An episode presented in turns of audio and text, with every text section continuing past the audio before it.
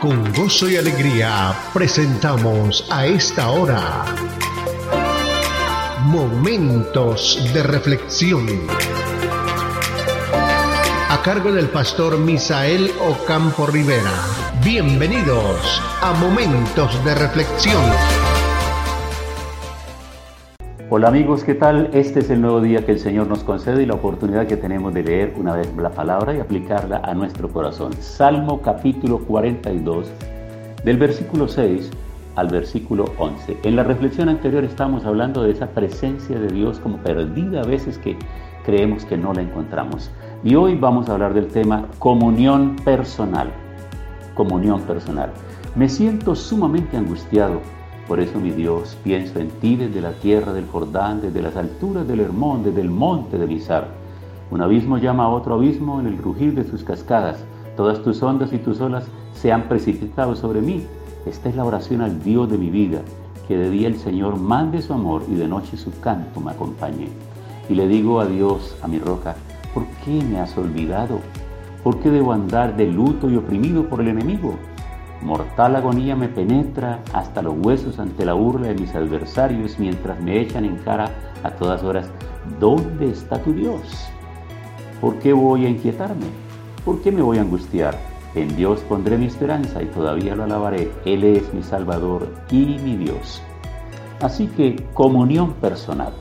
Mientras el Salmo sigue, vemos que la frase todavía lo alabaré, el versículo 5 y el versículo 11, no es solo una predicción de cambio, sino un ejercicio activo.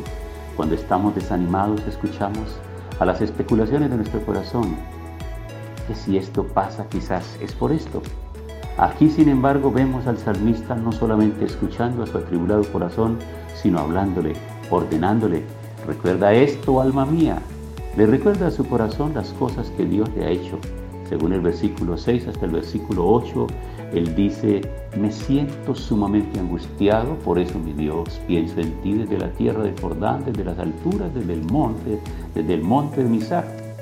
Y luego habla que un abismo llama a otro abismo al rugir de las cascadas. Esta es la oración al Dios de mi vida, que de día mande su amor y de noche su canto esté conmigo.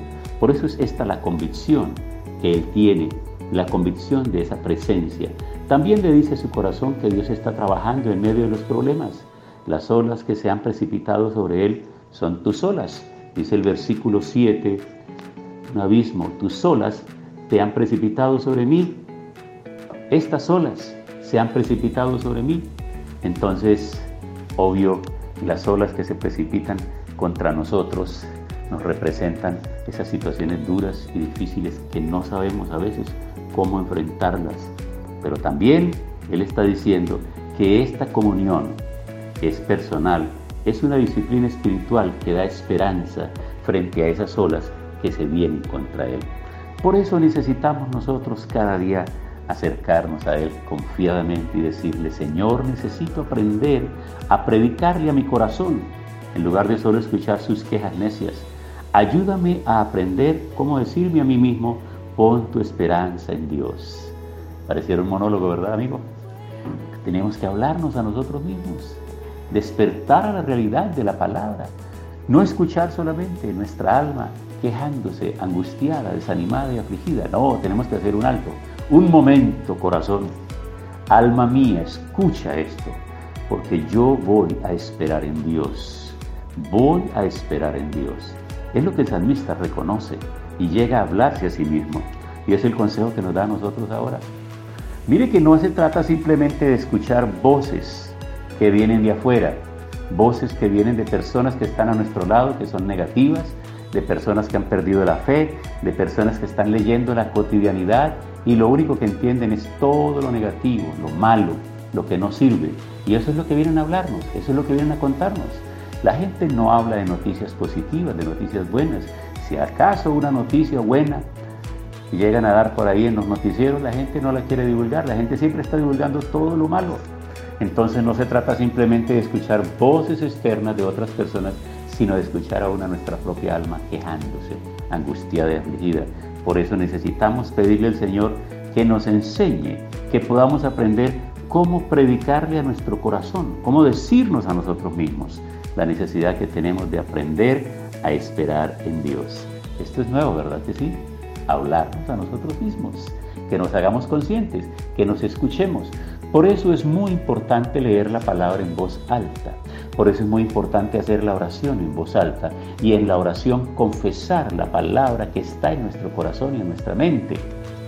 A veces yo me dedico en la oración a recitar salmos. Y sabe que esto es muy encantador porque en la medida que yo los voy recitando, yo voy entendiendo, mi mente va captando el mensaje que mis labios van pronunciando y eso va ayudando a la fe y mi alma, mi corazón va cambiando de actitud, me voy llenando de fe y de confianza en el Señor. Amigos, cada día tenemos muchas cosas para aprender y lo mejor de todo es que estas cosas vienen de la palabra del Señor. Quiero que me acompañen a la oración en este día. Padre, gracias por esta palabra que enriquece nuestro conocimiento cada día. Gracias porque estamos creciendo en esa comunión personal contigo Estamos aprendiendo a entender tu palabra, a oír la voz del Espíritu, a dejar de oír nuestra propia voz, la voz de nuestro corazón angustiado y afligido, para empezar a oír la voz del Espíritu, la voz de la palabra que llega a nosotros para fortalecernos y traernos fe. Muchas gracias. Enséñanos, Señor, a predicarle a nuestro corazón, a nuestra alma, a nuestra mente, para que aprenda a tranquilizarse y a esperar en ti. En el nombre de Jesús. Amén pasó nuestra cita diaria. Momentos de reflexión. Momentos de reflexión.